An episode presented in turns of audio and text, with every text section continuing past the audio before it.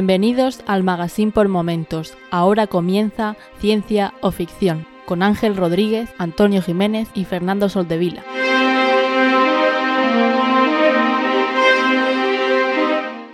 Entonces, ¿ahora doy la palmada? Sí. No, la palmada la damos a la vez juntos. No, espérate, la damos juntos los Sí, dos. sí, jun- juntos. Bueno, esto está grabándose, así que va a ser muy cómico. Venga, una, Dos. una y tres. Ni de, ni de puta coña ha sido a la vez, pero bueno. Bueno, venga, tres, dos, uno. Vale. Tampoco, Bien. pero bueno. Bienvenidos a Ciencia Ficción, un podcast sobre la ciencia y la tecnología que encontramos en libros, series, películas y básicamente en cualquier plataforma. Pero hoy no, hoy vamos a hacer nuestro primer off topic. Yo soy Antonio Jiménez y hoy me acompañan Fernando Soldevila. Hola, ¿qué tal? ¿Qué tal tú, tío? Bien, aquí estamos, encerrados en casa, pero vamos tirando. Y, yo, y, y un gran renovado y, y por fin con estirpe, don Ángel Rodríguez. Muy buenas, ¿qué tal? ¿Qué tal? ¿Cómo estás, tío?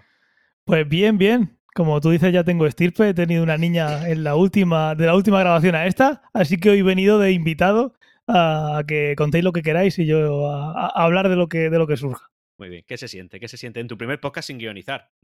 Lo de tu hija después me lo cuentas. ¿Qué se siente?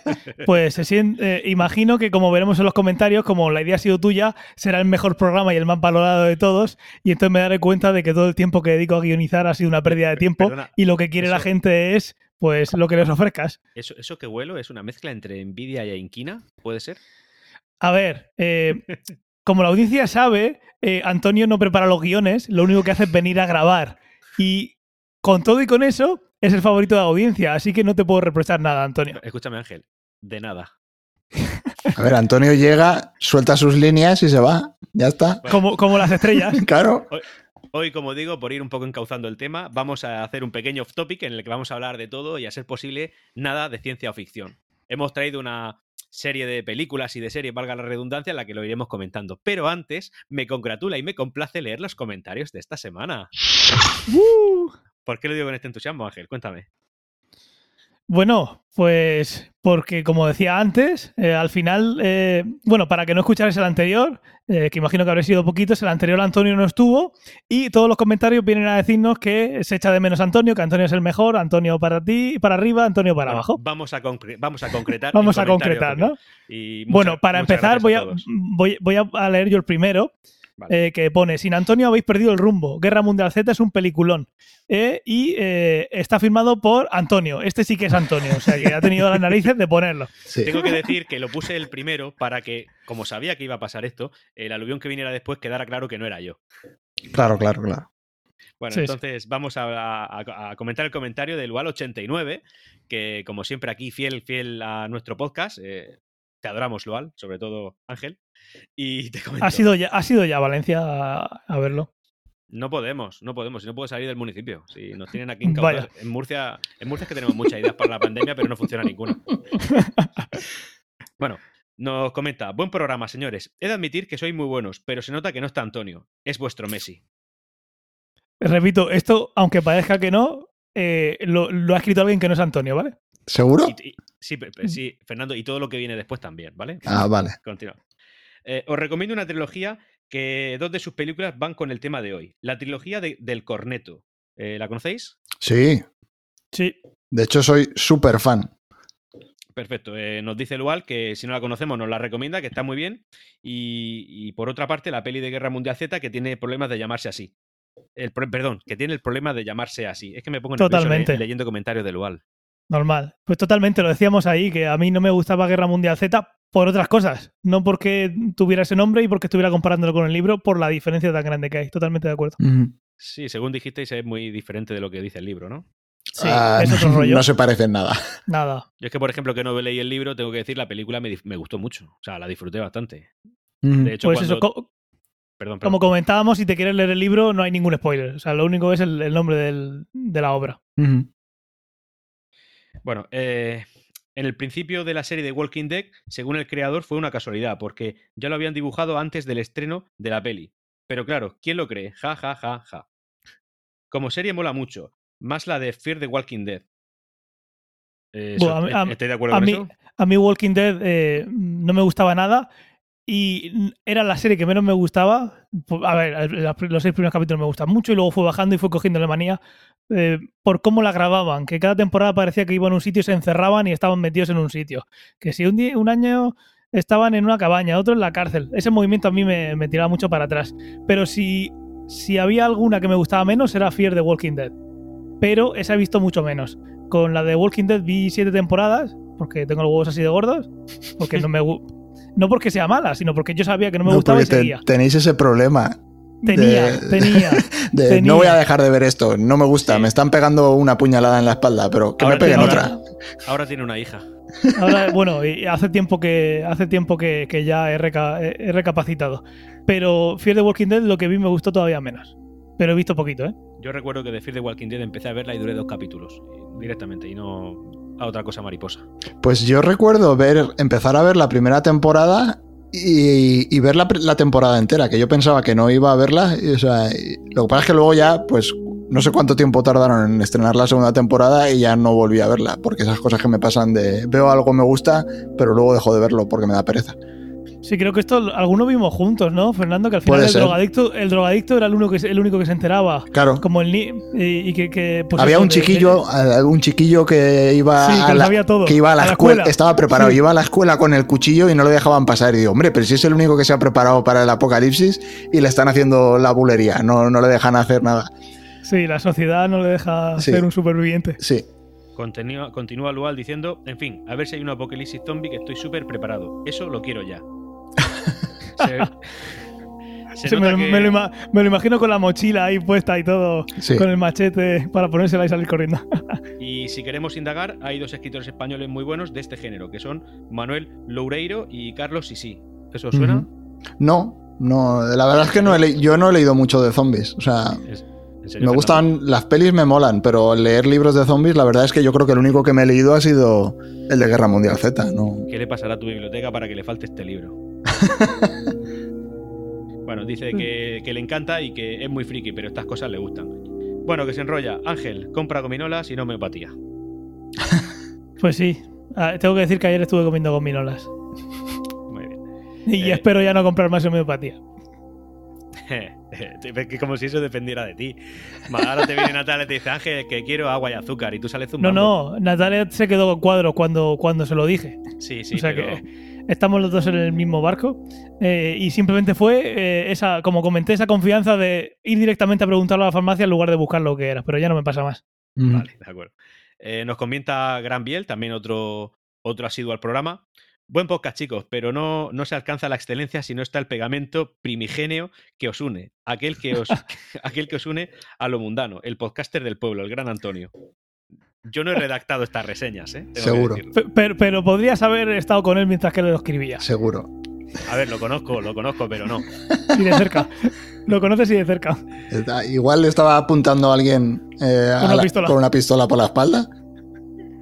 A ver, que yo haya quedado con Gaby el domingo para celebrar el cumpleaños de mi señora no quiere decir que yo haya dicho nada de esto. Vale, vale, vale. Ok. En cuanto al contenido zombie, os recomiendo un libro de Manuel Loureiro también, que se llama Apocalipsis Z. Se trata de un apocalipsis, un apocalipsis zombie ubicado en España, contado a modo de diario realmente interesante. Ya llevamos dos recomendaciones de, de Manuel Loure- Loureiro. En Ya cuanto ves. a la homeopatía, a veces me ha dado la sensación de que los propios médicos engloban también en ella aquellos productos que son remedios naturales, entre comillado. Por ejemplo, algo compuesto enteramente de hierbajos y que sirva para calmar los nervios. Diría que algo así sí podría funcionar para lo que se supone, al contrario de una pastilla de agua con azúcar. Seguid así, chavales. Firmado Antonio con mi otra cuenta. ¿Ves? Es que lo sabía. Es que, es que lo sabíamos.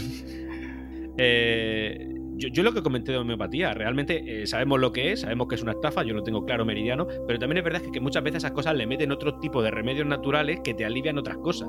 Entonces, eso ya, eso ya, no no es homeopatía. Eso ya no es homeopatía. Son Así- dos cosas diferentes. Sería una medicina alternativa en el que tú tienes un compuesto que es un principio activo que puede estar comprobado que hace algo o no, como una hierba, como un té, como cualquier cosa. Y luego está la homeopatía que se basa en la memoria del agua, eh, que eh, la- el agua se va a quedar en la memoria con el compuesto que has puesto, y no solo en la memoria del agua, sino que lo, lo similar cura lo similar. Es decir, si yo cojo nicotina y que, que produce cáncer de pulmón y empiezo a diluir nicotina una vez y otra y otra y otra, Para curar el cáncer. cuanto más se diluye, más potente va a ser, y como dice Antonio, va a curar el cáncer, porque es lo similar, lo, eh, curar lo similar. Eso es lo que dice la homeopatía. En el momento que cogemos y es, pues mira, eh, si la aloe vera lo haces con no sé qué, eso ya sería una medicina alternativa, pseudomedicina, pero si no te están vendiendo agua y le echan un poquito de azúcar, como dice Gambriel, eh, estaríamos hablando de otra cosa diferente a la homeopatía. Esto está claro que es agua. Quien crea la memoria del agua, pues ya está. Sí, pero entonces los homeópatas quieren albergar mucho y Sí, se, se hacen, eh, eh, digamos que es una parte de la naturopatía, ¿no? Para vender Sí. más cosas. claro, al final son unos buenos comerciantes y lo que hacen es venderte una cosa que no es realmente ni siquiera lo que ellos dicen que cura. Una historia. Totalmente. Eh, bueno, Tomás HV, nuestro compañero de la, de la red eh, por momentos, Magazine por momentos, eh, de punto de control, Tomás. Tomás, que estamos grabando el día 13 y hoy se esperaba que naciera su niña. Hoy no sé nada 13. todavía. No, O- bueno, hoy día 13 era, se esperaba que naciera mi niña y la suya el día 10. Entonces, yo todavía no sé nada, pero vamos, puede estar ahora. Tom- Tomás, hoy estamos grabando. Cuando publiquemos, él lo escucha en el hospital. Yo he hecho una apuesta. Yo, yo he hablado con él, he hablado con él. Le he dicho que su, su mujer va a dar a luz esta noche, del día 13. Veremos, queda grabado. Grabado queda. Nos dice, programa fantástico como de costumbre. Pero Seguro, se- seguro que si falla me dice que lo edite. An- Ángel, quítalo antes de que se publique. No, no, puedes decirlo. Mis fallos, mis fallos son. En fin, estoy orgulloso de mis, de mis La audiencia te quiere demasiado para que eso te lo vaya a tener en cuenta. Sí, no Nos te lo dice tendrán Tomás. en cuenta. Nos dice Tomás. Programa fantástico como de costumbre, pero la ausencia de Antonio se nota y se echa de menos. Están pero- todos los ingredientes de una buena ensalada, pero sin alinear. Y después eh, nos pone varios hashtags que son Bring Antonio Back y Make Ciencia Ficción Cool Again. Pero a ver, aquí hay Yo- que decir que no es que nosotros te tirásemos del último episodio del podcast, ¿eh? No, si No estuvo porque no quiso la audiencia. No estuvo Claro, porque tenía Claro, cosas más aquí hay que dejárselo claro a la audiencia porque hay algún comentario de la audiencia que parece que es que te hayamos hecho bullying. Escuchadme, no os pongáis nerviosos. No, Antonio- nada, no tenéis nada que defender. Vuestra Audiencia. sigue intacta. Audiencia, Antonio tiene sus prioridades. Claro. Ahí lo dejo. Mis prioridades es, si no me encuentro bien como para dar el 100% a esta audiencia tan querida, es Míralo. Madre mía, Populista. por Dios, qué populismo más barato. Populista. Populista. Viva Venezuela. Luego Eh, hay que decir que yo eh, respondí y puse hashtag Antonio Gate. Sí. Él le respondió al hashtag Antonio Gate, a lo que el jefe de la red, Magazine por Momentos, el gran Miguel Espada Mespaznar, nos contesta: ¿No está Antonio en este episodio? Pues ya no lo escucho. Sin Antonio no hay chispa. No, no, no puedo contestar a eso. No puedo, ante una verdad tan grande, yo no puedo decir nada. Es que no estuviste porque no quisiste. Bueno, y último comentario de Caballero, eh, Manu Caballero, lo conozco de, bueno, de podcasting y tal, y co- considero un amigo de la vida 2.0. Eh, ¿Qué tal, Manu? Nos comenta, muy buenas chicos. Lo primero es felicitaros por el podcast. Soy oyente en la sombra desde el primer episodio y ya os considero amigos. No es raro que me ponga a charlar mientras os escucho como si formara parte del programa. Eso puede ser porque siento una confianza especial con vosotros o un indicio de demencia senil temprana. Me lo tengo que hacer mirar. Siempre os he comparado con mi, eh, Minchi Kaku. Michio Kaku. Michio. Michio Kaku. Ah, perdón, es que no he leído sus libros. Yo lo tengo aquí detrás. Sí, yo la, también. Temática, la temática y el tono general me recuerda a su obra Física de lo Imposible, que es uno de mis libros favoritos, y sois uno de mis podcasts de cabecera por este motivo. No cambiéis.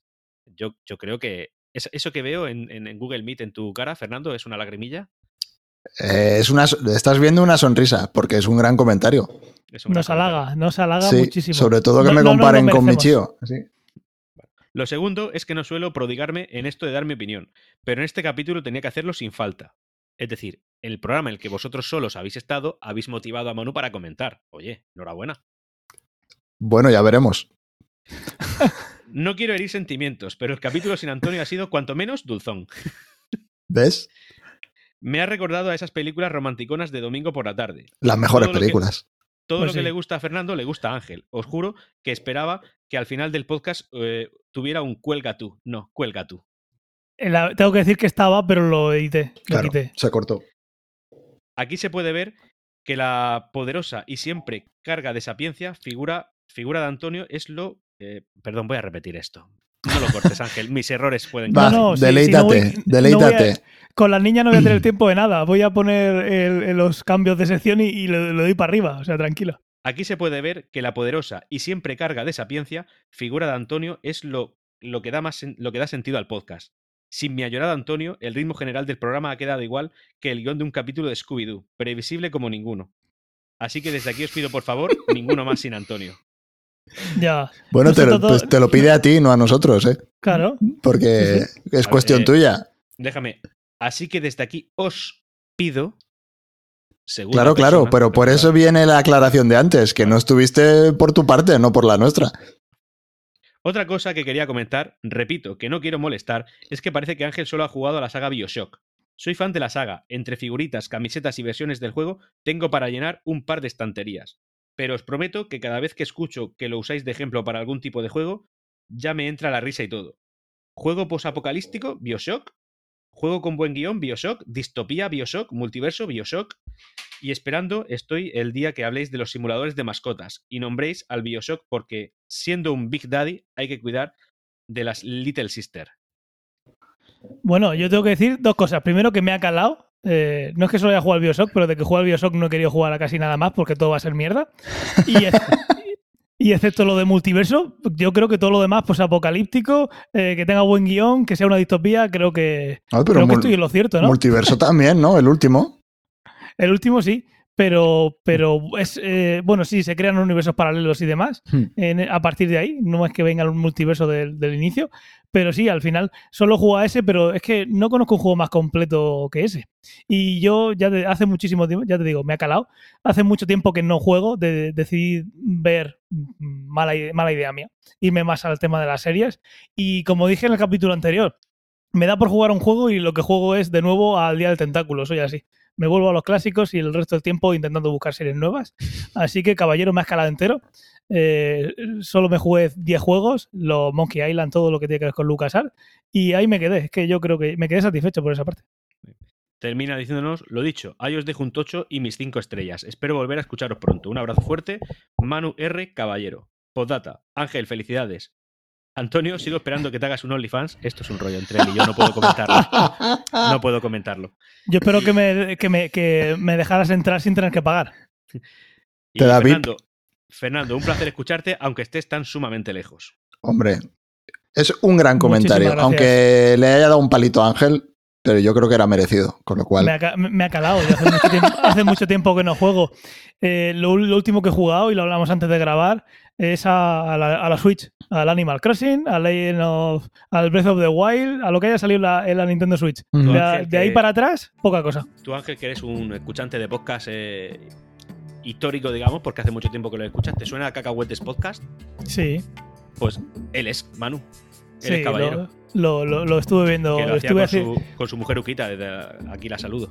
estuve viéndolo, digo, ese, ese nick tiene que estar por ahí. Y me puse a buscar y estuve ahí. Ah, viendo a sí, ver como te dio un palo, empezaste a buscar a ver. No, fue un comentario muy, muy, muy completo. Suele ser cosas más como las de Mesparnaz, que si no está Antonio no se, no se escucha el episodio. O está Antonio, ma- madre mía, qué maravilla. Este es mucho más completo. Sí, Bueno, eh, yo Quitando a traer- Lual, por cierto, que Lual siempre nos dice un montón de cosas. sí, pero ese es Bueno. Antonio. Pues Eso sí, es Antonio, ¿verdad? sí, sí, yo sí todos, yo sí todos. Bueno, yo creo que ya te has dado un gran baño de masas. O sea, no. No, pues si estoy intentando pasar ya, pero que no, no sé, seguís ahí regodeándose en vuestra autocomplacencia, en vuestro, en estáis alicaídos, yo qué sé, disfrutar del momento. Entonces, Una parte de la que vosotros formáis es muy grande. No, pues si yo todo lo que sea darte gloria a ti, a tope, no. Nah, Yo, yo, yo, lo, yo, lo, yo lo contraté. Yo lo contraté. Claro, Sí, tú lo seamos- viste, es un fichaje tuyo. Seamos objetivos, al final lo que pasa es que yo suelo disentir porque vosotros tenéis pensamiento muy parecido y como yo disiento, pues hombre, le doy un poco de, de gracia, pero no, no es en mí por persona, sino en mí por disentir. Eso es lo que yo pienso. Y eso, pues bueno, a la gente le, le- le gusta y oye, pues me alegro, me alegro porque al final hacemos más grande ciencia ficción y también el Sí. magazine por momentos. Pues, eh, Muchas gracias a todos. es- muchas gracias a todos. Nos queda Lugar 89 que dijo, luego dijo, por cierto, se me ha olvidado mencionar la película Distrito 9. La acabo de ver otra vez hoy. Eh, una gran película con una crítica social. Nada más que añadir. Un abrazo. Distrito 9 es la del robot, ¿no? Eh, un robot que... No, Distrito 9 es la que tienen. Hay unos aliens y los tienen como en un gueto, ¿no? En las Sí. afueras, exactamente. Sí, esa Sí, la como hace mucho tiempo. Como el apartheid. Sí. Bueno, Sí, de hecho es que además es en Sudáfrica, ¿no? También. Sí. Muy bien. Pues si queréis podemos ir hablando un poquito de las películas y series de no ciencia o ficción que hemos traído hoy para intentar comentarla y dar una opinión. Yo, por intentar ordenar un poco el programa, lo que me gustaría es que empiece Fernando siempre comentando su opinión sobre las películas. Y luego ya respondemos los demás. ¿Qué os parece? Adelante. Bueno, eh, una, eh, la opinión que, que vierta Fernando va a ser exactamente igual que la mía, así que luego ya empezaremos a... Bueno, eh, Fernando, ¿qué tal? ¿Qué te parece, no sé, por ejemplo, una serie que a mí me parece la mejor primera temporada de la historia? Una serie que queda para los anales y que además es tan buena la primera que la parte mala de la segunda y tercera temporada se ve compensada como lo es Prison Break. Prison Break, Prison Break es un mojón. No, la primera temporada puede que esté de acuerdo contigo, que está bastante bien, pero para mí no compensa para nada lo mala que es a partir de, de- En el momento en el que salen de la cárcel, la serie tenía que haber terminado. Ya está. A ver, yo, tengo, yo, yo te voy a decir lo que pienso. Pienso que no hay ninguna otra serie que tenga una temporada mejor, más completa y que más me engancho en la historia que la primera de Prison Break. O sea, no te hablo de una buena, te hablo de la mejor primera temporada. Luego, glo- globalizando, pues no. ¿Vale? La segunda temporada es eh, cuando ya están fuera de la cárcel y todo el rato el policía les persigue. Que es, una, es una temporada buena. Es buena, no Mm, puedes decir a que mí ya no me gustó. A mí me molaba mucho el rollo de, bueno, se meten en la cárcel y tienen que escaparse de la cárcel. Entonces hay un montón de películas de, digamos, de escapes o es parecido también un poco a las películas de cuando planean un robo. A mí todo eso me mola un montón. Y luego la tercera temporada, que los metían en la, en la cárcel Saona, ¿se llamaba? ¿Cómo se llamaba? Sonoma o algo así en Panamá, ¿no? que estaba el malo, que era lechero, que era una cárcel de la leche, el lechero. Esa es de las pocas series que, yo- que es de las pocas que he visto en inglés. Yo soy así de, de- de, no sé, provinciano, ¿no? Digámoslo así. Y, y también me gustó. Y a la gente no le gusta. Que está el No, policía yo, cocaíno- a ver, yo de la tercera, de la tercera no te puedo decir nada porque ya dejé de verla en la segunda. No, En serio. sí. No, no entiendo. A cómo- ver, Dime, Ángel. a mí la, pare- la primera me pareció una maravilla. Me enamoró. La segunda, pues no me pareció tan buena, pero no es la misma historia. Pero la tercera me parecía como un videojuego en el que luego te compras un DLC para hacer lo mismo con un, en otro sitio. Como los DLCs Cambi- del Bioshock. Cambiando las texturas, como los DLCs de Bioshock. Gracias, gracias por nombrar ese juego. Gracias por nombrar ese, ese juego. Eh, y bueno, luego la cuarta ni, ni la nombro. Ah, pero hay la cuarta cuarta. ya no. La Sí, hicieron hace poquito. Cuando, era- ¿Cuándo es cuando le cortan la cabeza No, a la pava no, no, y luego no, no, no, no. se la han cortado? poquito. Hace poquito iban a sacar una quinta. La cuarta es otra que tienen que reunir no sé qué pieza, que son seis partes. Pero esta tercera temporada tiene muchísimos años, ¿eh? Vino después de la segunda.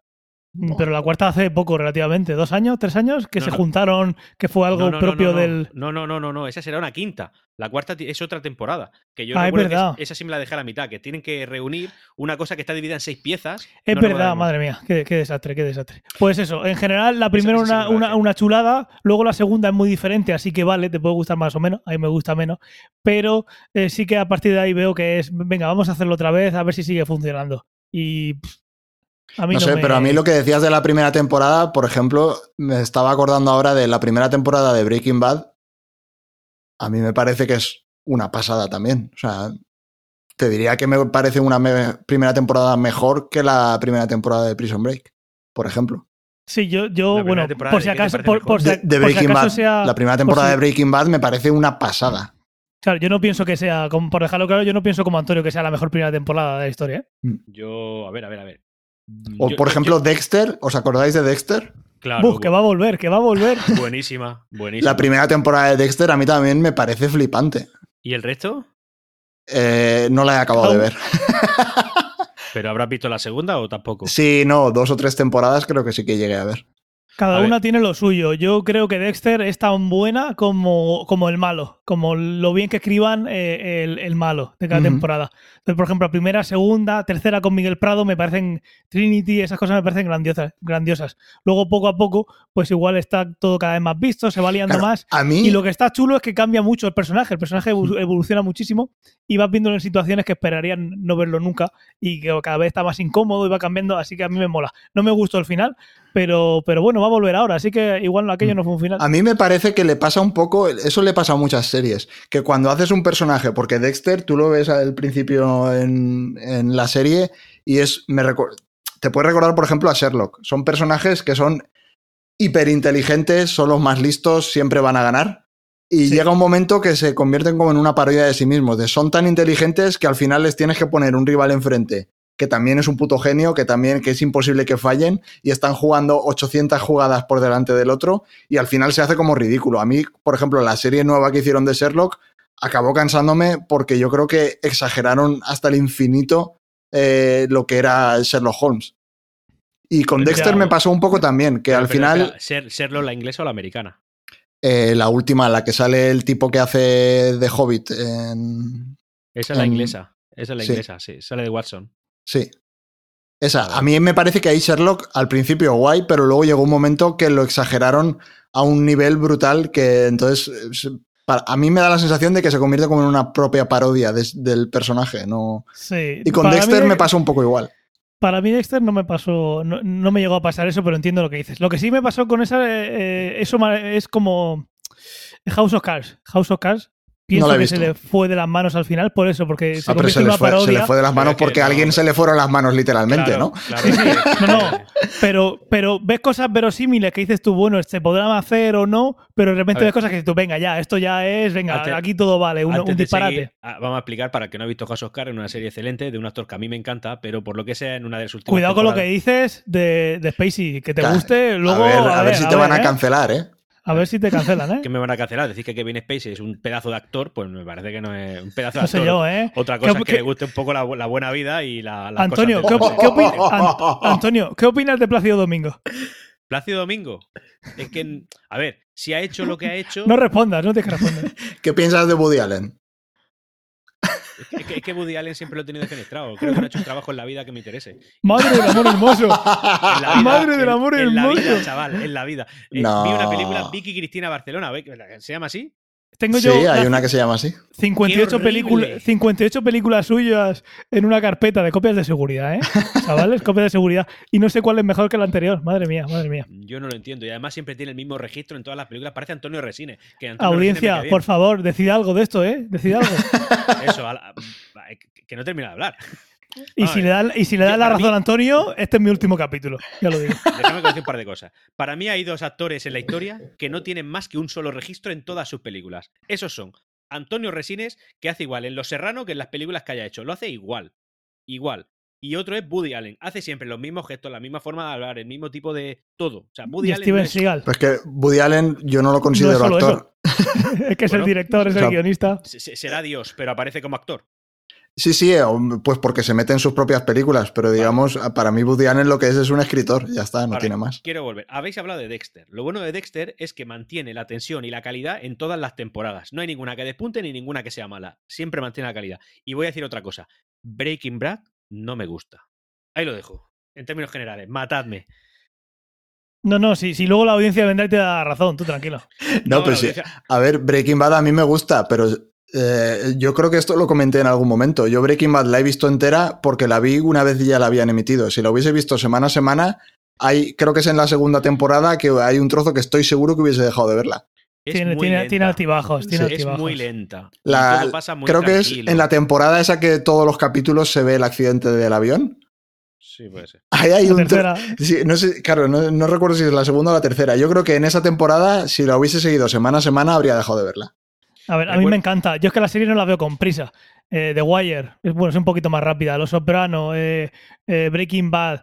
eh, son series que están hechas de una manera que no te. No, no es un ritmo acelerado. Te cuentan las cosas de una manera diferente. Y eso o te gusta muchísimo o, o lo odias. No, creo que no hay nada, nada intermedio. Yo Y eso pasa por capítulos. En Breaking Bad pasa por capítulos. De un capítulo que te encanta y otro capítulo que, que dices tú, madre mía, ¿esto qué es? Que luego igual mí, tiene sentido, el ¿no? capítulo de la mosca, hombre, el capítulo de la mosca a mí me parece una genialidad.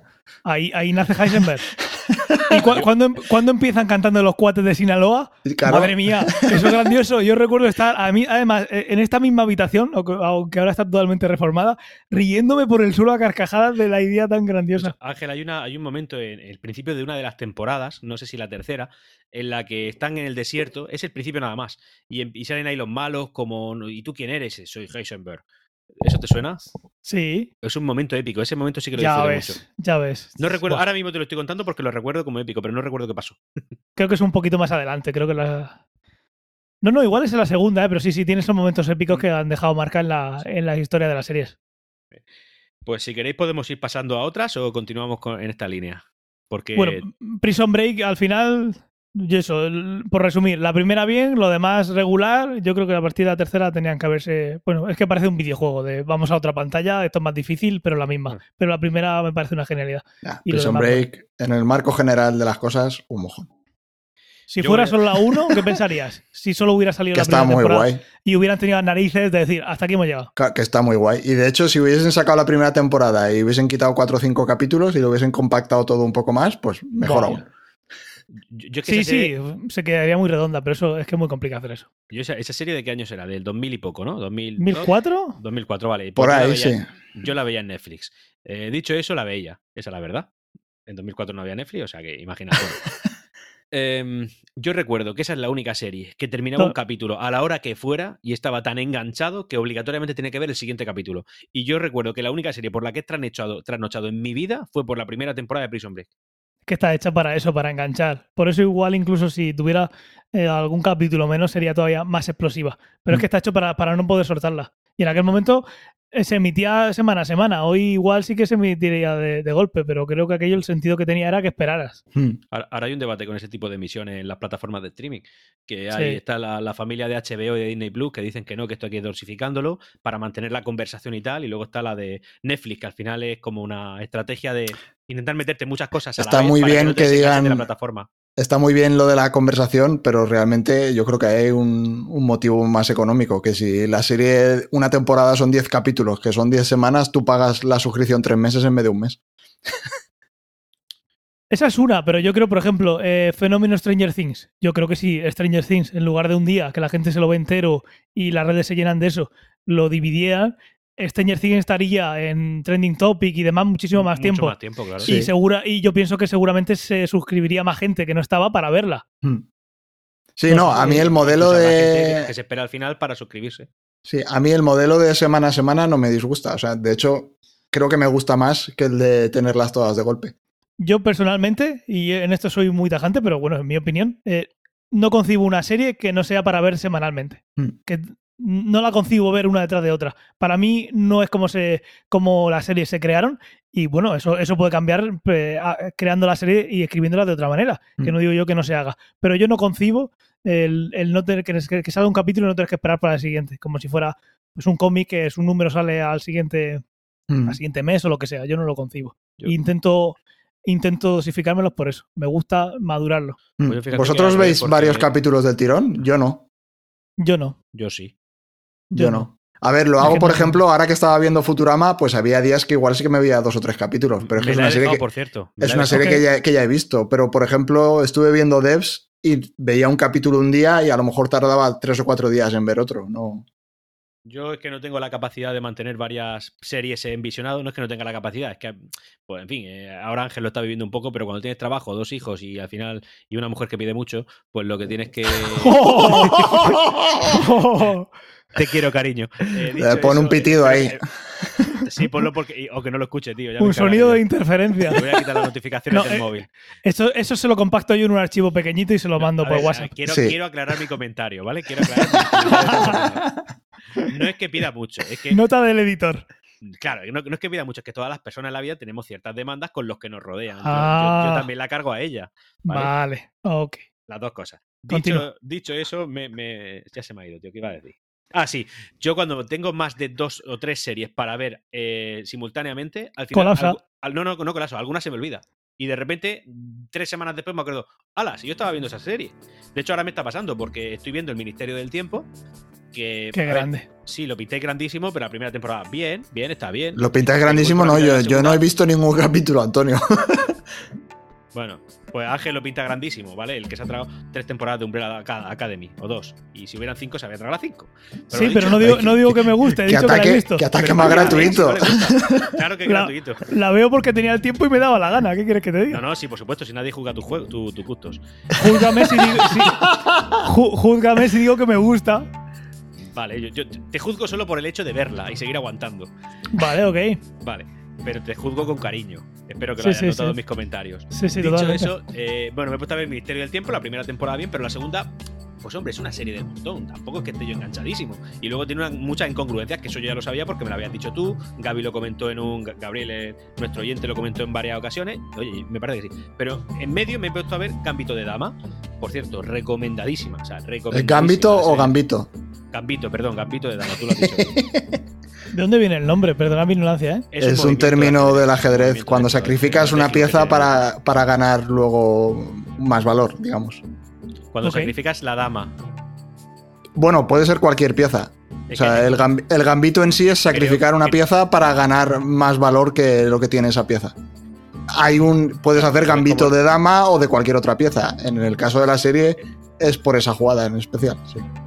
Claro, en concreto, ese, ese movimiento es más complejo porque al final es la segunda pieza más importante y la más, la- digamos, la más valiosa en cuanto a ataque en el ajedrez.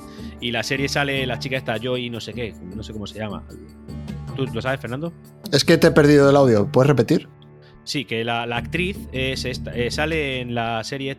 eh, Es que ahora mismo lo- yo con los nombres soy difícil. No me sé el La nombre. chica- se llama Joy, no sé qué. Bueno, la chica esta lo hace súper bien. Es una serie ambientada en los años eh, 80 y 90, ¿no? Que- O no sé, 70 y Antes, 80. es el- la- durante la Guerra Fría. Exactamente. Pues eh, ella es una cría prodigio que empieza a mejorar, a mejorar, aprende ahí en un, en un almacén de su de su de su orfanato. No te uh spoiler porque todo esto pasa primero y luego eso va evolucionando a mucho y la serie realmente es buenísima. La recomiendo muchísimo, Sí. muchísimo. Además que el final yo me emocioné. En plan, madre mía, ¿cómo alguien se puede emocionar viendo a alguien jugando al ajedrez? Bueno, pues sí pasa. Eh, yo re- reconozco que empecé a verla porque me gusta mucho, me, me gusta el ajedrez, pero luego es que la serie en sí, o sea, si te gusta el ajedrez, te gustará la serie. Si no te gusta el ajedrez, yo creo que también te gustará la serie. La serie está muy bien hecha. Sí, pero la serie no va de ajedrez realmente. La serie No, no, está, está es- ahí, es, pero la excusa para darle emoción. Es como la, ¿cómo se llama la serie esta, Ángel, de Apple TV Plus, que es de, de un entrenador de rugby que juega, que se hace entrenador de fútbol? Que también la he Ted- visto. Ted Lasso. Ted Lasso. Es algo así. O sea, el fútbol no es lo importante, lo importante es lo de alrededor. Claro, incluso el campo de fútbol se ve un par de veces. Es eso. Al final Claro. buscaste una, una excusa, como muchas veces contamos de la ciencia ficción, para contarte una historia. Bueno, pues como digo, estaba viendo el Ministerio del Tiempo, me pasé a Gambito, de Dama, después me llegó el, semanal de Star Trek, el semanal de, de Mandalorian, y de repente hoy me acuerdo digo, ala, si yo estaba viendo el Ministerio del Tiempo, y hace una semana y media que no la veo. Pues eso me pasa. Entonces yo engancho una serie y hasta que no la acabo, no la suelto. Salvo que me aburra mucho, como Umbrella, de Umbrella Academy. eh, bueno, sí, no sé, cada uno tiene sus gustos. No, a mí no me, no me, no me Eh. molesta pillar una serie, dejarla ocho meses y luego retomarla, no me, no me preocupa. Quería traer aquí también otra, bueno, en este caso sería serie de películas, eh, que creo que a vosotros os gusta mucho y yo soy todo contrario a ellas, que son, por ejemplo, eh, El Señor de los Anillos y El Hobbit. ¿Qué os parece? ¿Doy yo, ¿Empiezo yo? Empieza tú porque Sí, sí, tu por favor. punto de Pues, vista A mí, interesante. El Señor de los Anillos, cuando salieron, la primera me gustó bastante. Ah, eh, quedamos- eh, partimos de la base que estamos hablando solo de los libros y que el- eh, de, de las películas y que los libros son una pasada. ¿Lo dejamos ahí? No, no porque a mí los libros no me gustan. Madre mía. Que, o sea, Madre a- mía. a- a- espérate, en mi escala de puristas, Ángel acaba de pasar a la primera posición. no, a ver, los libros, yo no soporto el estilo de Tolkien. O sea, no, no lo soporto. A ti, a ti lo, que no, lo, que, lo que no soportas de Tolkien es que se tire dos horas eh, describiendo un árbol. Exacto, Eso eso, lo es lo que, eso es lo que no soporto. O Eso sea, el, resto, o sea, no me parece que sea un mal escritor, me parece que los libros, la historia que cuentan está bien, pero eso es lo que me, me sacaba de mis casillas. O sea, perderme en descripciones durante páginas y páginas. Pero, Independientemente sin embargo, no, no te he oído quejarte de que. de- bueno, sí, la verdad es que sí te he oído un poco. Pasaría lo mismo con R.R. Martin, aparte de que ese- el nombre se parece muchísimo. Sí. a R.R. Tolkien, que ¿Pero no se tira lo mismo? 10 páginas, eh, eh, eh, como se, se nota que le gusta la comida, Claro. se tira 10 páginas hablando de los banquetes. Sí, pero no sé, o sea, es otro rollo. Aparte, Martin sí describe un montón la comida, pero yo creo que no se enrolla tanto. Bueno, es que, a, a ver, eh, hay una cosa, y esto lo he defendido muchas veces, la naturaleza en El Señor de los Anillos es un personaje más. Eh, eh, George R.R. Martin, aparte de que el mundo que crea está chulísimo, eh, a ver, es un gordo eh, hablando de comida. Ahí no es un personaje más. Sí, sí. Pero vaya, que sí, que bueno, no le gusta tanto los libros, pero si quitaras eso, yo imagino que el Legendarium, todo eso te tiene que gustar, es es súper rico. Sí, no, a ver, si yo soy fan del universo del Señor de los Anillos y los libros, vale, o sea, no soporto las descripciones, también es algo que con los años ha ido cambiando. Ahora no me molesta tanto. O sea, de hecho, hace poco, hará un par de años, me volví a releer los dos primeros, me falta por leerme el último. Eh, y la opinión que tengo de los libros es mejor que la que tenía hace de, de la primera vez. Y con las Depende peli- tanto de la edad. Sí, depende algo. muchísimo de la edad. De eso me he, estado- me, he- me he dado cuenta en los últimos años. Y las películas un poco me pasó igual. Cuando salieron, la primera me gustó mucho, las otras dos no me gustaron. Pero ahora, con el paso del tiempo, eh, las he vuelto a ver alguna vez y sí que me. No sé, me parece la típica película que me pongo un fin de semana después de comer con la manta y es una película perfecta para ponértela después de comer con la manta. O sea, no. Las disfruto. Yo tengo que decir que, mira, las películas de... Para empezar, a mí el género fantástico me gusta poco. El género mágico, el de aquí pasan cosas pero no tienes por qué entenderlas porque simplemente son así, me gusta poco en realidad. Dicho eso, El Señor de los Anillos me parece una película, unas películas, la primera aceptable, la segunda regular y la tercera me aburrió soberanamente. Yo A ver. coincido en el orden. Lo que pasa es que para mí la primera empieza muy, muy alta y entonces la tercera termina más baja que las dos primeras, pero, pero más baja. O sea, eh, no tan baja como la. Como, Por como cierto, no lo hemos dicho, pero el Ho- las del Hobbit son una mierda. A eso iba, a eso iba. Es que no Ah, vale. Pero la banda, la banda sonora está muy bien. Mira, el Hobbit, esto aquí, eh, aquí Gaby diferi- diferirá, conmi- de- diferirá otra vez, tío. Me ha pasado igual que al principio. Diferir, de, diferirá. Eh, disiente, lo que sea. Vale, disentirá, disentirá, follen. Bueno, no estarán de acuerdo conmigo. eh, Ahí. pero, pero a ver, os explico. Es un libro, ¿no? Que, que tienen Sí. que alargar de una manera soberana en tres películas. ¿Por qué? Pues porque al final hay que recaudar. Vale, bueno, Mm. eso lo puedes entender, ¿no? Si al final el mundo se mueve por el dinero. Vale. Mm. Dicho eso, no por el amor, por el dinero. Eh, dicho eso, creo que se puede resumir toda la película en un minuto y medio de cortometraje. Yo os lo explico. Son tres películas que van de un sitio y terminan en otro. Sí, se llama viaje de ida y vuelta. Se llama Viaje de ida y vuelta por Vivo Bolsón. O Vale, sea, no. has hecho el resumen que en la primera página hizo Tolkien. Pero voy a otra cosa, voy a otra cosa. Van andando, sufriendo un montón, pasando penurias, viviendo sus aventuras y resulta que al final de la segunda temporada hay unas águilas que los llevan en un segundo a donde quieran ir. Y la pregunta es, ¿por qué no cogisteis ese águila antes? Pues porque hay que vender. Y eso es lo que pienso. O sea, me parece sinceramente, eh, el, el Hobbit me parece lo más prescindible de la historia. Pero porque las águilas son neutrales. Las águilas son Suiza. Pues Iba ser- decir, iba, a decírselo yo, Fernando, pero gracias por sacarlo. Pero es que resulta que Suiza, Suiza aparece en un momento y los acercan. Coño, pues que Suiza aparezca antes. Ya, pero es que las cosas son como son y pasan cuando pasan. Claro, y por eso hay que rellenar tres libros, de tres películas de un libro, de un resumen de un minuto y medio. No, a ver, lo, eh, lo que estoy El de libro acuerdo no contigo. en un minuto y medio. Exacto, estoy de acuerdo contigo en que hacer tres películas de ese libro es exagerado. Eh, He Correcto. de decir que el libro a mí me encanta y las películas me parecen una mierda. Y se podía haber hecho en una película. Igual en una película te queda demasiado apretado, Corto, pero sí. como mucho dos películas, sí. Yo creo que en dos películas de dos horas tienes de sobra para hacer el Hobbit bien hecho. Y luego Sí. ya podemos entrar en cómo pone a los enanos, en eh, cuando graba una mierda con la GoPro y se ve cuando van con el barril por el agua, esas escenas son lamentables. Eh, sí, no, la película para mí me parecen muy malas.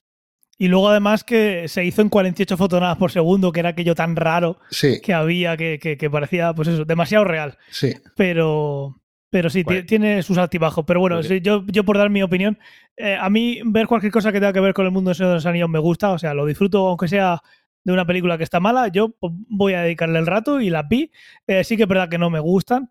Y lo que, por no alargarnos mucho, porque vamos a hablar de más cosas, lo que menos me gusta a mí del, de El Hobbit es que para no solo tuvieron que hacer tres películas para vender más, sino que quisieron hacerlo oscuro, quisieron hacerlo muy oscuro para vender Mm, porque la gente que iba a ver el Hobbit en su mayoría iba a ser fan de las películas del Señor de los Anillos, mm. cuando el Hobbit es muy diferente, el Hobbit es como un cuento infantil, Sí, Que es, una, es una aventura, es un cuento, una aventura, sí.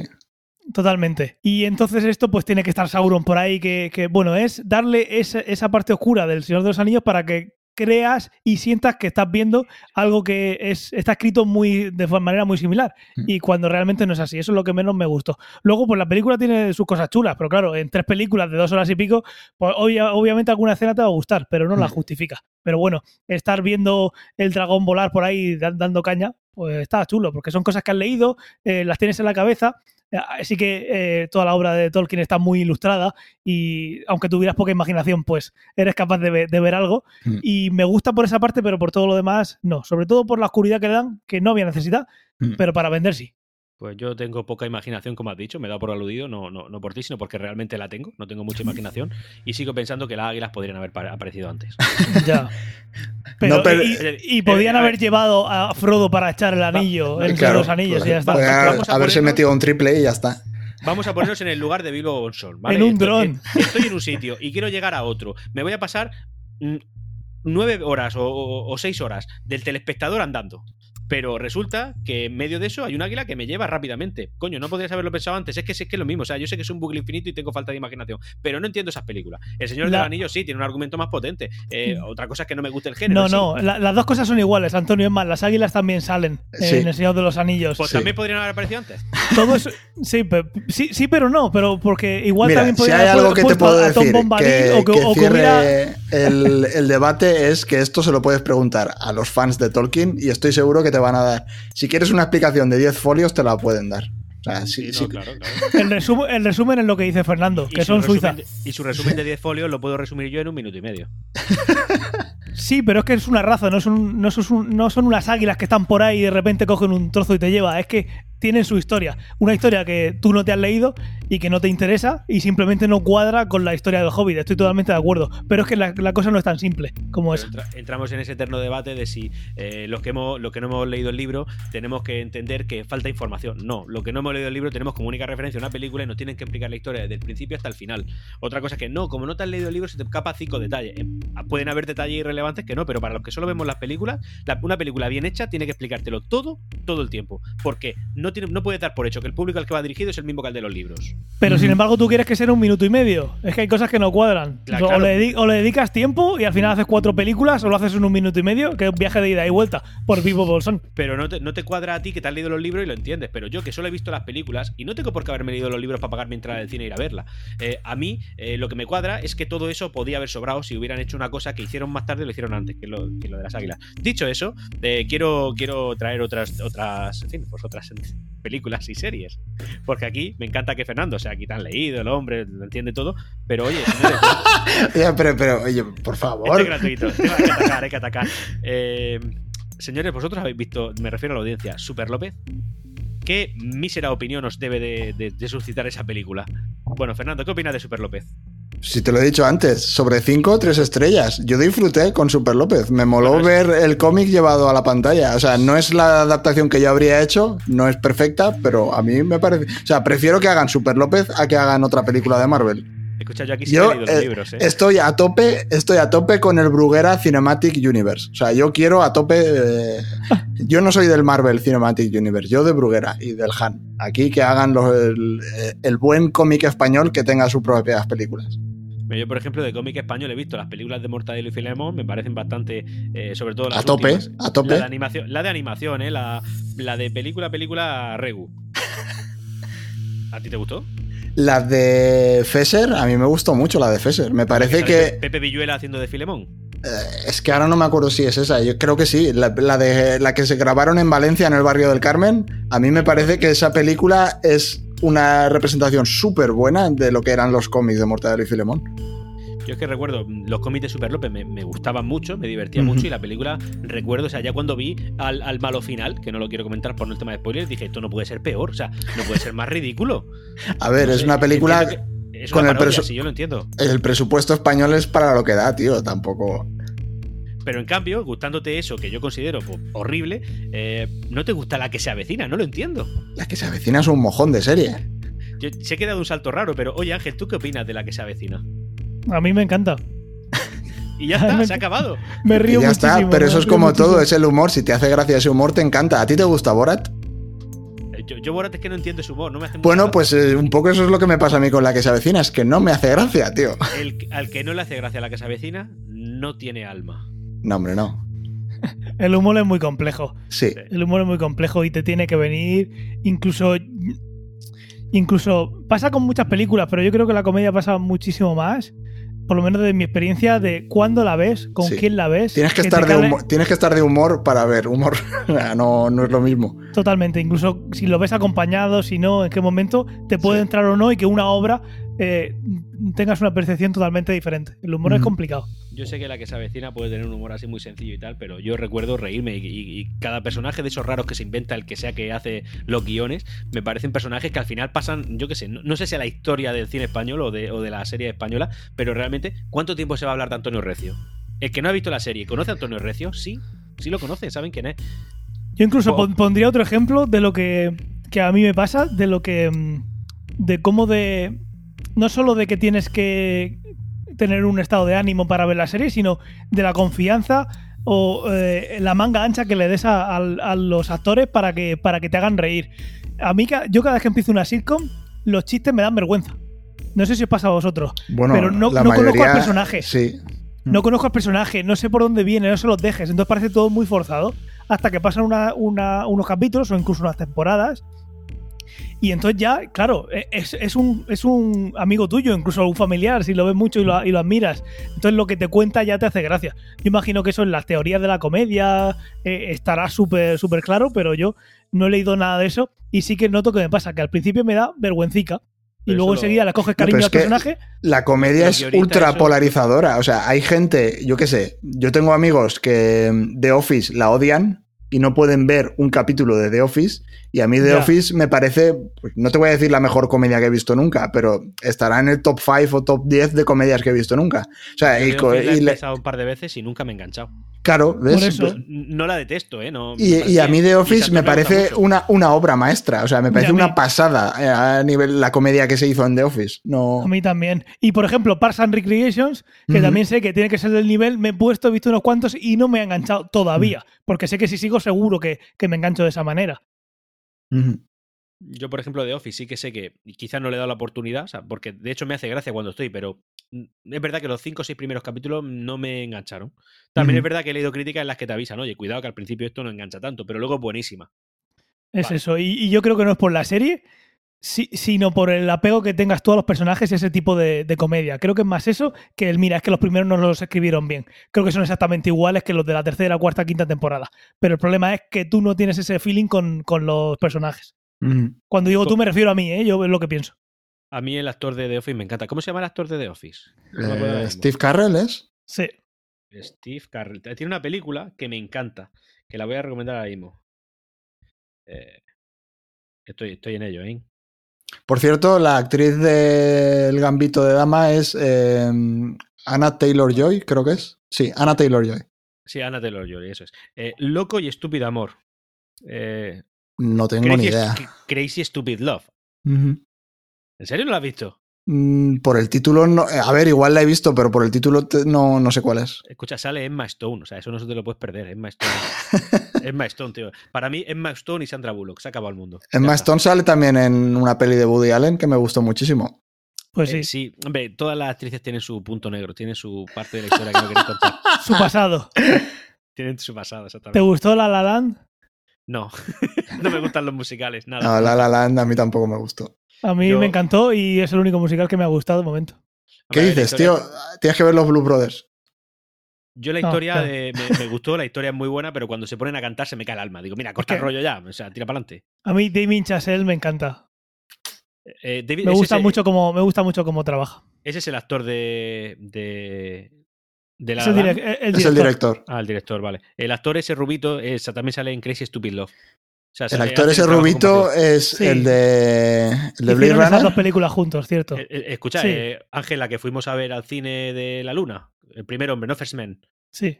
Ese actor, ese actor es también. Bueno, em, pues eso, ¿qué quieres que te diga? O sea, te- no, eh, no te gusta la Casa Cina, pero te gusta Super López. No sé, me mandan mensajes. A ver, yo no te digo que Super López sea una obra maestra, yo te digo que a mí me hizo gracia, tío. Hombre, también te digo que me estás dejando un poco con el culo al, arde por- al aire, porque me acabas de decir que le das 3 de 5 estrellas y al empezar el podcast parecía que se te caía la chorrilla al suelo cuando hablabas de Super López. No, pero si te lo he dicho cuando lo has comentado. De hecho, mira, a esta le puse tres estrellas sobre cinco. Eso es como, por ejemplo, La vida de Brian, que te encanta y yo, está bien, pero pues. pues, Hombre, bueno. la, vida, la vida de, de la vida de Brian es una de las obras cumbres de la comedia. Ya ves. Pero te has leído el libro. No porque no tiene, si no me lo habría leído. No lo, no lo Se ha, conoces. se ha leído el guion. Tiene el guion impreso en Si casa. tuviese el guion, me lo leería, A que lo busco en Amazon y encuentro un libro basado en la película. seguro. Oye, yo, yo tengo eh, impresos los guiones de Terminator. ¿En serio? Sí. ¿No? Y encima sales en una película de Terminator. ¿Qué va? Si ya y lo dije. No, porque le editaron. Cortaron, corta- me, me editaron. Que le hicieron lo, lo mismo que él te hace a ti. Oye, que si, que si no me hubieran editado, hubiera sido un borrón, una nube de, de- de- de- Un de píxel. fondo. Un píxel. No, no, un píxel no, porque estaba tan lejos al fondo que sería una nube de píxeles que contribuirían en el RGB a uno de los, de los canales. Yo sé, yo sé por qué te quitaron. ¿Por qué? ¿Has visto el vídeo ese de inteligencia artificial que es una cámara que está eh, bueno, eh, retransmitiendo un partido de fútbol y la inte- inteligencia artificial se va Se al iba a la cabeza. Se iba a la cabeza, sí, sí. sí, le, sí. le estaba ¿Fue quitando por eso? protagonista a Schwarzenegger. Eh, igual, creo que cega- había igual cegaste la cámara. Era, Era un todo flare. un, frame un blanco. flare, un- un flare, como los que le gustan a JJ Abrams. Exacto. Eh, a ver, mi papel estelar, creo que no lo he dicho nunca, era cruzar de, una calle a otra. O sea, yo Ah, estaba pues, de fondo Igual es, que el cruzaste, fondo. igual es que cruzaste mal. Pero, a ver, Bueno, me hicieron cruzar 20 veces con otras 50 personas. pero te dieron un bocadillo, mereció la pena.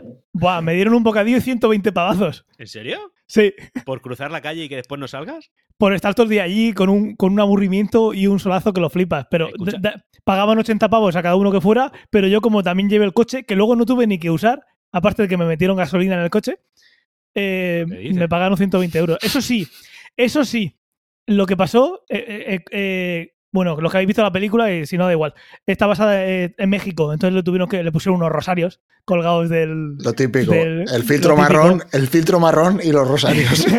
el, el filtro Breaking Bad. sí. Le pusieron también una, la pegatina de la ITV, pusieron una pegatina de la ITV de allí y le cambiaron las dos matrículas. Reíros cuando fui a trabajar un día y vi que una matrícula, bueno, no, fuimos al cine una noche. Al día siguiente trabajaba y la matrícula se había caído al volver a poner la mía. Pero, pero tienen tantísimo dinero que llamé a producción, me mandaron un taxi, me llevaron 20 kilómetros hasta el trabajo y cuando salí volví a llamar al taxi y me volvieron a acercar. y por eso, amigos, una película de Terminator vale 2.000 millones. Claro. Eh, Fernando, tú, eh, tú has visto la película, ¿no? ¿Cuál?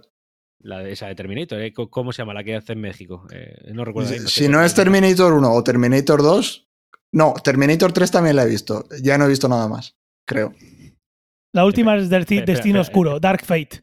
No, la, la que sale Batman, la que sale Batman. eh, No mentes a Batman. Christian Bale es. Sí, Él sale en una, ¿no? De Terminator. sí. Esa también creo que la he visto. Salvation. Eh, yo, yo estoy ahora mismo asumiendo lo que me estás diciendo. O sea, no has visto, no has visto la última de Terminator ni, ni la anterior. La que sale también Sarah Connor, que es la de. La que sale la de Juego de Tronos no la he visto ni la voy a ver. Hace Esa- muy bien, Fernando. Hace muy bien. ¿Pero qué dices? espera, espera un momento, me estoy apoyando en el respaldo. Espera, espera. Pero a ver, que yo tengo un tiempo Vamos limitado, tío. No. Un tiempo Y- limitado. No, es que tú y no lo- me digas lo- de tiempo limitado es que has visto Umbrella Academy. Vale, Eh. no, no, yo, yo te digo que tengo impresos hasta los guiones. Lo que te, también te tengo que decir, Antonio, es que aparte de que nos estamos quedando sin tiempo, esto es que de no ciencia ficción, así que por desgracia no vas a poder justificar. No estoy hablando de ciencia ficción, estoy hablando de cordura. ¿Vale?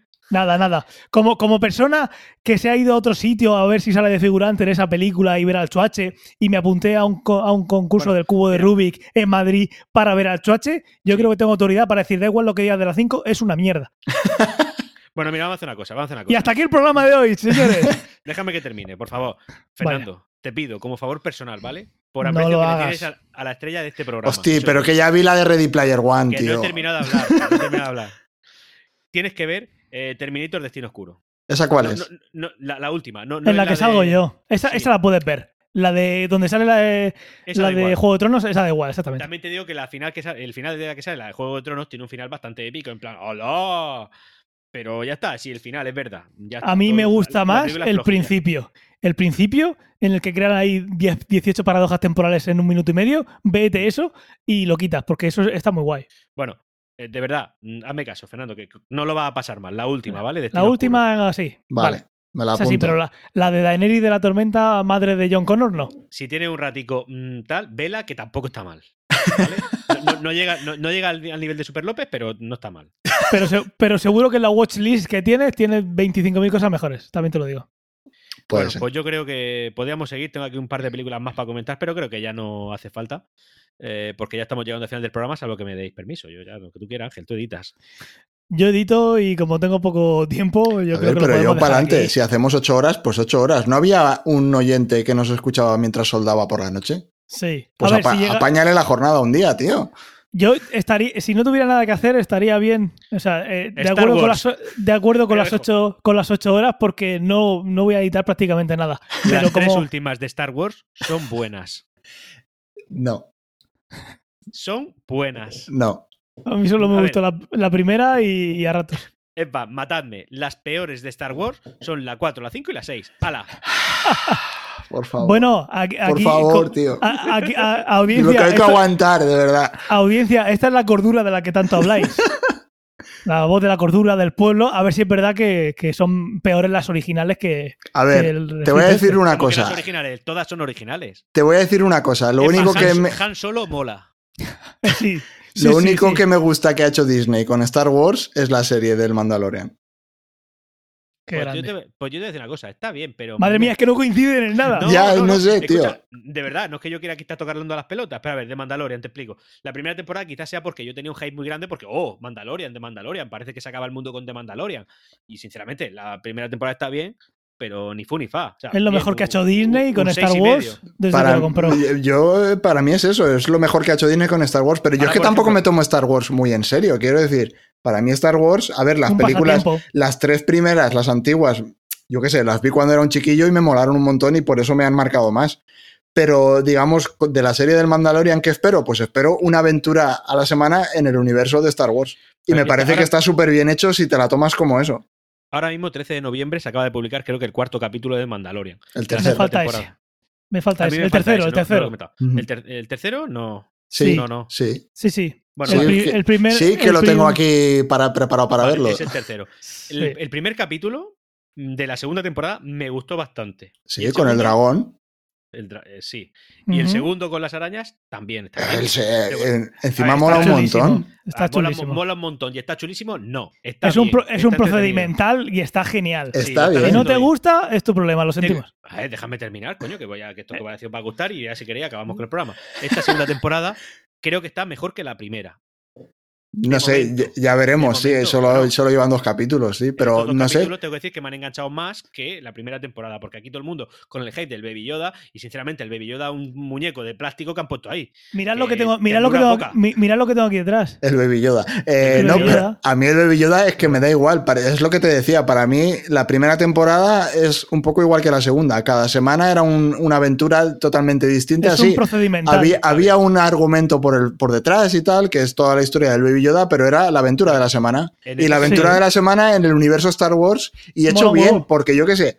Es que, por ejemplo, en el segundo capítulo de esta segunda temporada salen las arañas, pero es que las arañas se veían de fondo en las pelis antiguas. O sea, En esta segunda temporada no Y la un- historia que tiene el dragón. identifico una historia Hmm. central. Y la historia ¿no? que tiene ese personaje que sale, esa armadura. Es que tanto Febro como Filion, o sea, eh, se nota que saben de lo que hacen y Sí, lo hacen es con que gusto. está lleno de perlitas al universo. Sí. y No sé, a mí me mola, tío. O sea, no son cosas súper claro. impactantes, pero están ahí. A mí me hace gracia.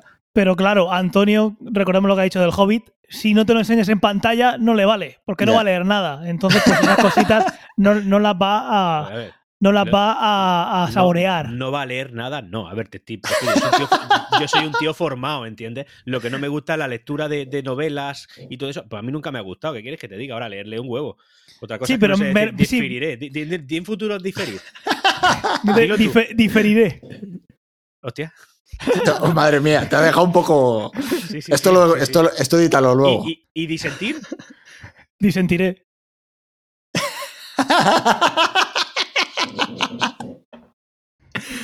Y hasta aquí el programa de hoy, ¿no? Sí. Pero leo, ¿eh? Pero leo. Con- ponle, pon la cortinita de estrella y a positivar.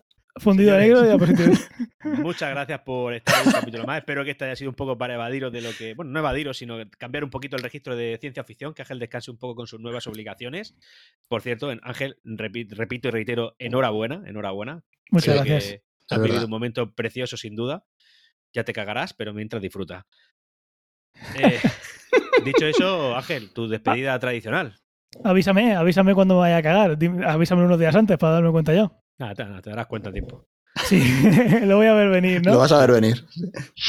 Pues nada, que pediros que nos dejéis tantos comentarios como, como, como nos dejáis normalmente. No, pues si van a Sí, ser flores Antonio, no hace falta.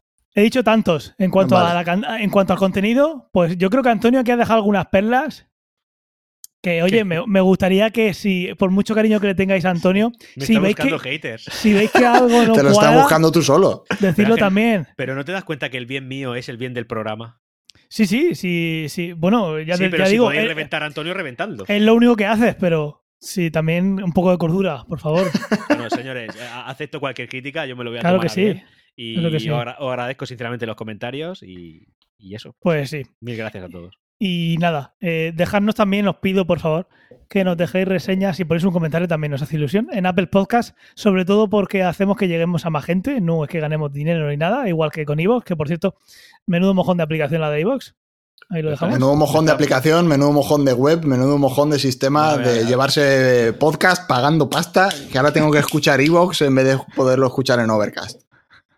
Como que, bueno, pues, pues no lo escuches si nadie te obliga. Es- eso es lo de No, siempre. nadie me obliga, pero eh, aquí monetizando, eh, todos somos Claro. comunistas hasta que llega Evox y te pone la pasta y entonces tengo que utilizar la aplicación de mierda de Evox. Tienes razón, que te llega ahora iVoox y te dice, toma Fernando, 200 euros todos los meses. 200. Pues 300 aquí estamos, pues aquí estamos. Aquí no, estamos. No, no, no, no, porque aquí todos somos comunistas. Tenemos esto que regalarlo a la sociedad. No, no, a mí si me pagan, yo mejor, ¿sabes? Si nos hacen, igual. si nos hacen Evox original, eh, yo entro por el aro, pero hacer una aplicación en condiciones. Claro. Bueno, eso lo pedimos como favor y si nos pagáis, os agradecemos todo. Si no nos pagáis, no mola. Eh, Mándales este corte para pedir el Evox Originals. A, a Juan Antonio Evox. Sí, a don Juan Antonio Evox. Y nada, los métodos de contacto, eh, como siempre, eh, en la nota del episodio vais a tenerlos, eh, cienciaoficción.com, si queréis dejar algún comentario en ese post que creamos siempre en cada episodio, eh, en arroba cienciaoficción, eh, y en Instagram cienciaoficción, que subimos de vez en cuando alguna captura graciosa, de las que podéis ver también en el en la miniatura del podcast si el reproductor lo, lo permite, que Ivo no lo permite, En ni las Evox notas del no, programa, porque Evox es los una mierda. episodios.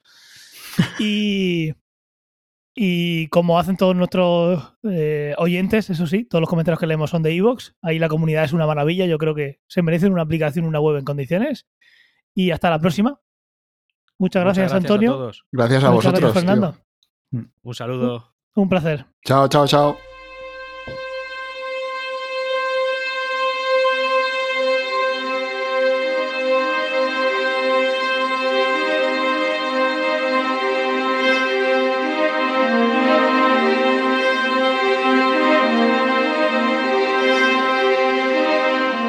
Si te gusta este programa y lo escuchas desde la plataforma o la aplicación de iVoox, te pedimos que le des al botón me gusta que acompaña este audio.